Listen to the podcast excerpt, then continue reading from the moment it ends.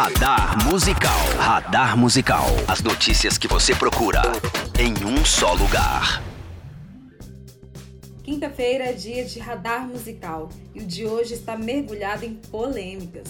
Nesta semana, tivemos a celebração de 80 anos de um ex-Beatle. Teve músico mandado embora de banda após comportamento violento. As eleições nos Estados Unidos e, claro, shows com um distanciamento musical. Esses serão alguns assuntos de hoje, então continue comigo porque eu vou te explicar tudinho depois da vinheta. Radar Musical. Um dos mais icônicos bateristas de todos os tempos completou 80 anos nesta semana. O grande Ringo Starr celebrou as suas oito décadas de vida em grande estilo. Em seu canal no YouTube, o músico realizou uma live com diversas participações especiais.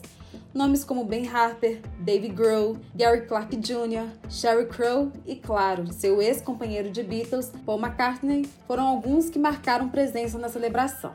A live ainda teve fins beneficentes, já que ela arrecadou doações para a Lotus Foundation, criada por Ringo e sua esposa, Barbara Stark, visando financiar e promover projetos de caridade e bem-estar social. Os valores arrecadados serão distribuídos entre quatro instituições: o Black Lives Matter, a Fundação David Lynch, o Music Cares e o Water Aid. Você pode ver a apresentação completa, com cerca de uma hora de duração, em nosso site. Radar Musical. Os shows com distanciamento social estão ganhando o mundo em tempos de pandemia, e na Inglaterra uma iniciativa terá início em agosto. Após anunciar shows que respeitam o isolamento, a Virgin Money Unity Arena revelou todos os detalhes de seu funcionamento. Localizado no Gosford Park, em Newcastle, o espaço receberá um número máximo de 2.500 pessoas por evento, e por todo o local serão distribuídos 500 palanques que comportarão no máximo 5 pessoas e terão 2 metros de distância entre eles. Além disso, as cinco pessoas que ocuparão esse espaço de visualização deverão chegar ao local no mesmo carro em um horário pré-definido pela produção e entrarão no palanque em um sistema de filas com distanciamento social. Essas filas também serão utilizadas para a saída do público ao fim das apresentações. A ocupação dos palanques será definida pela organização e as pessoas só poderão deixar o espaço para ir ao banheiro. Caso alguém saia por qualquer outro motivo, não poderá retornar. Por fim, os alimentos e bebidas poderão ser comprados durante os shows utilizando aplicativos, mas a organização recomenda que a compra seja feita antes do show através de seu site. Com shows marcados até setembro, a Arena receberá apresentações de nomes como Tudor Cinema Club, Supergrass e The Libertines, entre outros artistas. Radar Musical. Agora é o momento de John Pereira nos contar as principais novidades do audiograma. A nossa lista de lançamentos de junho já está no ar, não é mesmo, John? É isso mesmo, Ana. A nossa seleção com os álbuns lançados em junho que você deveria ouvir é só uma das novidades da semana nas páginas do audiograma. Desta vez, separamos 26 lançamentos do sexto mês do ano e falamos um pouco sobre cada um deles.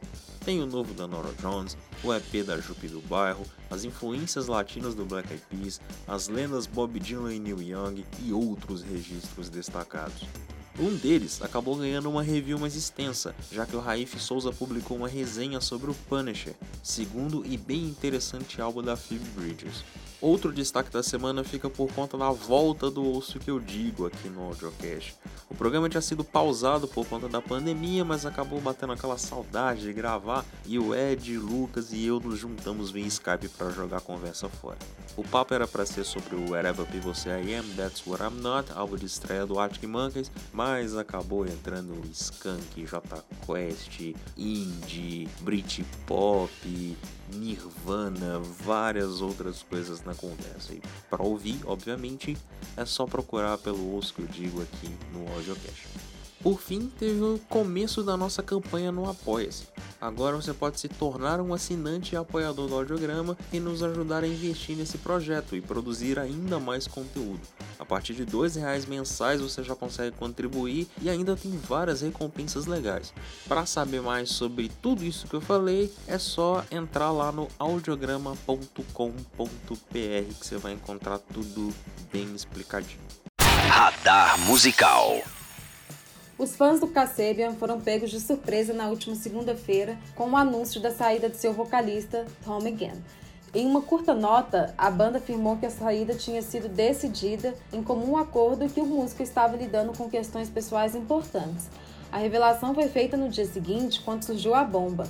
Tom foi condenado por agredir a sua ex-noiva. O ato violento ocorreu em abril e foi presenciado por uma criança, que foi a responsável por chamar a polícia.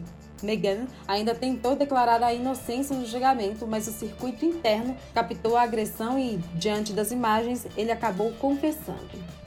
A condenação resultou em uma pena de 18 meses de liberdade condicional, além de 200 horas de serviços comunitários e a obrigação de frequentar um programa de reabilitação por pelo menos cinco dias.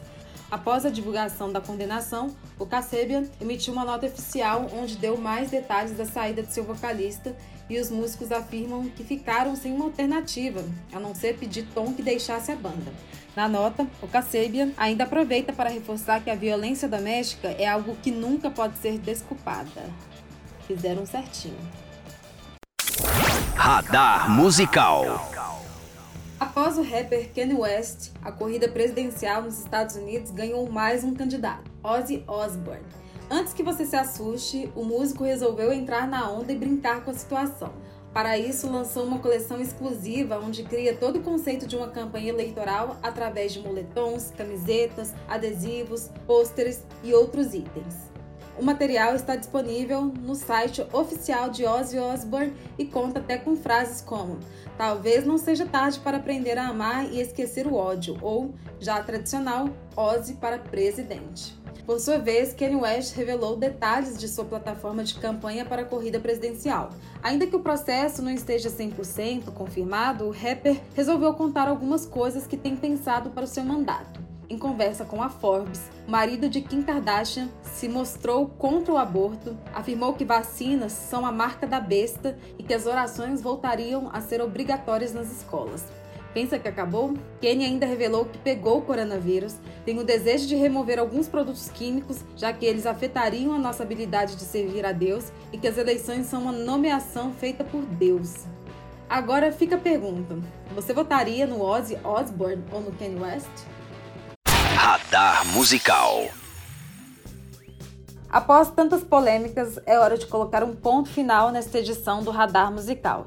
Não se esqueça de acompanhar o audiograma nas redes sociais, seguir o nosso perfil oficial no Spotify, dar uma olhada em nossa campanha no Apoia-se e acessar o audiograma.com.br barra podcast para ver todas as informações e links deste programa.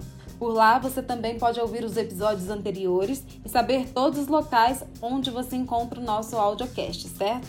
Eu sou Ana Flávia Miranda e na semana que vem eu volto com mais novidades da música por aqui. Um beijo e até lá! Você ouviu Radar Musical.